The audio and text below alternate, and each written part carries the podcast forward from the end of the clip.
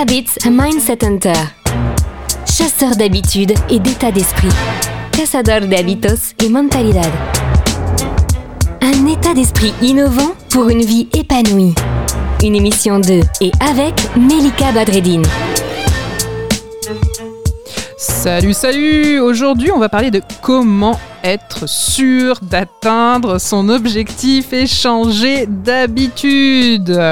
Ça y est, on a enfin modifié l'approche, ça y est, on continue à mettre en place les habitudes et ça y est, on progresse. Maintenant, on va pouvoir se poser afin de juger des résultats. On n'aime pas trop ces mots-là, juge, résultat, bof, bof, hein, c'est pas très cool. Et pourtant, ça va être nos étalons de mesure, ça va être nos repères, et c'est ça qui va nous permettre finalement de continuer, puisque c'est le but. Là, l'important, c'est de se faire un retour d'expérience afin de continuer et garder un rythme progressif de petits pas. On se rappelle des fameux petits pas de bébé.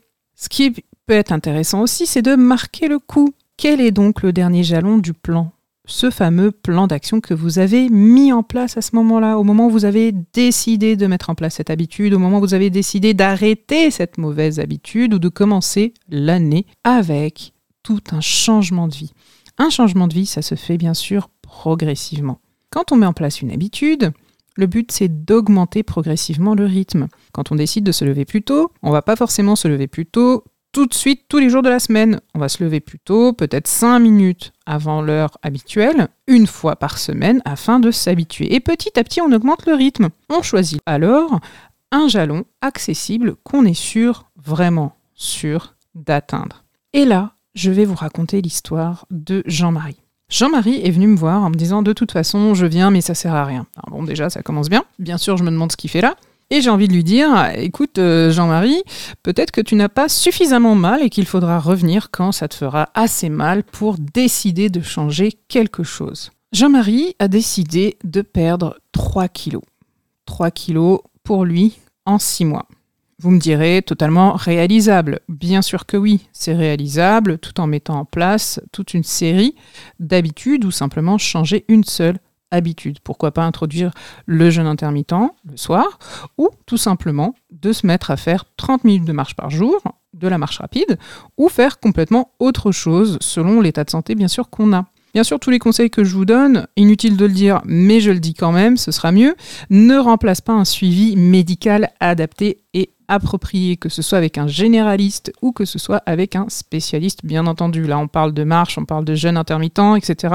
Je vous renvoie bien sûr à votre propre responsabilité de consulter les personnes qui sont en charge de tout ça. Bien sûr, consulter un thérapeute quand il le faut, un coach et aussi, bien entendu, un médecin, que ce soit généraliste ou spécialiste. Une fois qu'on a dit ça, on revient à notre ami Jean-Marie.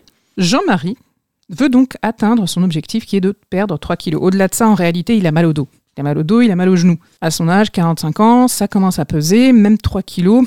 Modifie, modifie, même 3 kilos, modifie son centre de gravité et suffisent pour lui faire mal. C'est là qu'on se dit, qu'a-t-il fait, notre ami Jean-Marie? Eh bien, tous les jours, il s'est mis à se lever un quart d'heure plus tôt.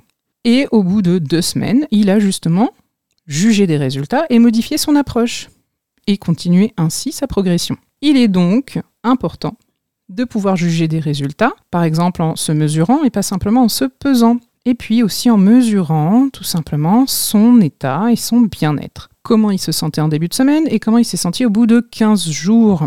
Et là, il a marqué le coup. Et c'était donc le dernier jalon de son plan. Le bon plan de Melika. Donc le but est bien de finir sur un sentiment d'accomplissement pour continuer à progresser. C'est comme ça qu'on fait bouger les choses. Et oui, on se retrouve très très vite pour parler encore d'habitude et de mindset. Au revoir les amis Cette émission est maintenant terminée et comme dit Melika, fuck bullshit, love. Retrouvez l'ensemble des podcasts de Melika sur toutes les bonnes plateformes de streaming. Info, actu, formation, coaching, ouvrage sur melikabadredine.com.